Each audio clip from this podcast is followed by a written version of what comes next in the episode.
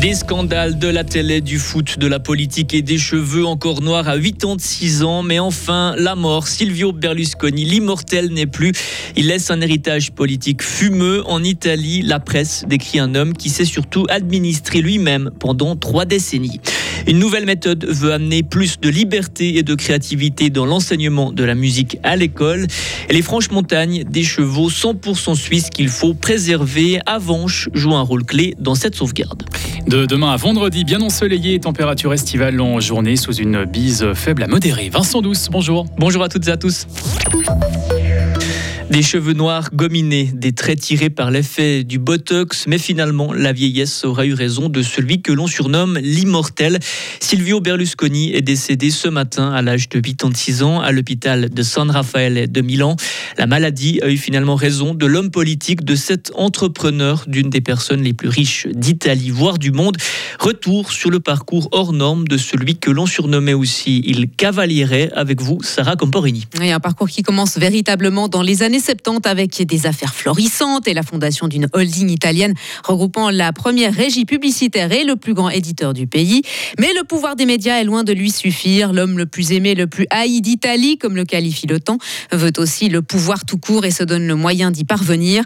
Au début des années 90, il fonde le mouvement de centre droit Forza Italia, gagne les élections parlementaires, devient député et dans la foulée chef du gouvernement italien. Chef du gouvernement italien, il le sera trois fois au cours des 20 années qui, suivent. Ce retour politique, ces retours politiques lui ont forgé cette réputation de phénix. mais Berlusconi, ce sont aussi et surtout des scandales en cascade du Rubigate et les soirées Bunga Bunga à sa condamnation pour fraude fiscale dans l'affaire Mediaset, en passant par toutes ses déclarations publiques à l'emporte-pièce ou encore ses accointances plus ou moins avérées avec le crime organisé. Je m'en sortirai, déclarait-il en avril dernier, alors atteint d'une leucémie et d'une infection pulmonaire.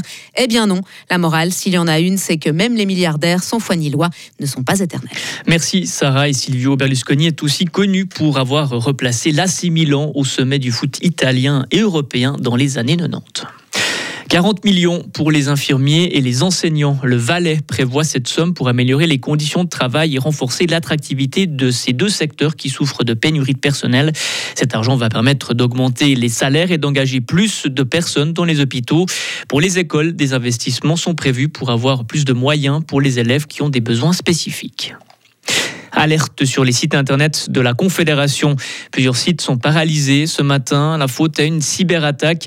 L'entité No Name, qui a aussi ciblé le site du Parlement la semaine passée, est responsable de cette attaque. Joli vent qui vient de Mais nous porte la trêve. Cette chanson, c'est un classique qu'on apprend à l'école primaire. Le corps enseignant des cantons de Fribourg et du Valais dispose d'une nouvelle méthode pour enseigner la musique. Elle s'appelle Allegro, une méthode que nous détaille Hugo Stern, chef du service de l'enseignement obligatoire de langue française.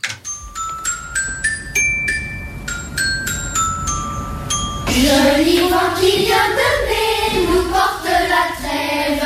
Vous allez travailler autour de chansons, du rythme, euh, de différents aspects, mais c'est plus comme à l'époque où on morcelait les aspects, comme dans le français, on a la grammaire, d'un autre côté le vocabulaire, comme on enseignait il y a bien longtemps. Non, on est dans toute autre chose. On essaie de donner du sens aux apprentissages, donner du plaisir aux élèves et aux enseignants. Donc c'est d'abord autour de la pratique chorale, instrumentale. On va utiliser quelques instruments de manière euh, spontanée. On va aussi susciter la créativité, parce que ça c'est quelque chose qui est un peu en retrait dans les anciens moyens.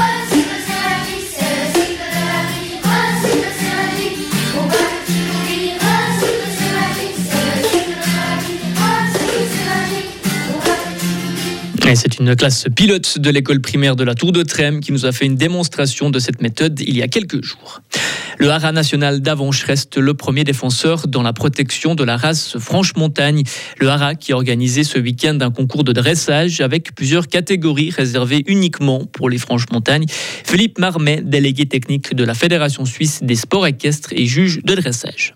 Le haras c'est devenu presque un sanctuaire maintenant, parce qu'en fait, depuis une vingtaine d'années, la privatisation des étalons s'est déroulée en Europe et on est obligé maintenant, pour développer et conserver une race comme le Franche-Montagne, de passer par justement l'État qui va le soutenir.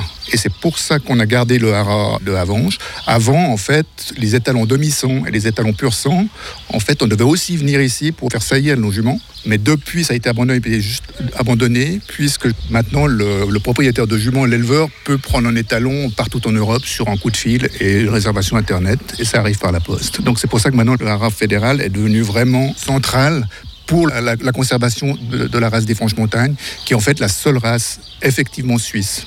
Et si vous voulez faire un tour au Haras national d'Avanches, sachez qu'il est ouvert au public tous les jours. Vous pouvez aussi attendre une petite demi-heure. On ira faire un tour à Avanches de notre éclairage. Une journée pour renforcer la cohésion. Les sapeurs-pompiers de la Sarine se sont retrouvés samedi pour les joutes pompiers annuelles. Différentes équipes se sont affrontées dans une compétition de 10 épreuves. Timothy Montavon est allé faire un tour du côté du parc de la Poya à Fribourg. Au début de l'année 2023, la nouvelle loi sur la défense contre les incendies est entrée en vigueur. Elle regroupe les casernes sarinoises dans le bataillon de leur district. Regroupés sous cette nouvelle entité unique, les joutes pompiers jouent un rôle de cohésion important dans une ambiance détendue et conviviale qui a permis aux pompiers de resserrer leurs liens. Tania Schroeter, sergent-chef pompier de la compagnie de Fribourg. C'est pour euh, sortir un peu de ce cadre euh, strict, sérieux d'intervention, c'est de pouvoir se rencontrer une fois euh, entre pompiers du district et de, de vivre un moment de camaraderie. Disons qu'avant le moment Covid, c'est une manifestation qui avait lieu déjà chaque année, soit organisée par l'équipe gagnante de l'année précédente, ou alors par une autre équipe qui se porte volontaire à organiser l'année d'après. Tous les pompiers s'inscrivent euh, volontiers à cette manifestation pour passer un bon moment tous ensemble. Cette 24e édition des joutes pompiers a lieu après trois ans de pause forcée par le coronavirus. D'un point de vue de l'engagement, le Covid a aussi marqué un avant et un après dans le monde des pompiers volontaires. On retrouve Tania Schroeter. Je dirais le point principal euh, de changement avant Covid, après Covid, c'est l'implication des, des- de trouver des bénévoles en fait. Euh, on sent que les gens auraient tendance à un peu moins s'investir dans ce genre d'activité. En tout, la manifestation a réuni quelques 97 sapeurs-pompiers sarinois. Les prochaines joutes seront organisées à Marly en 2024. Et vous pouvez retrouver ce sujet sur frappe et frappe.ch. Retrouvez toute l'info sur frappe et frappe.ch.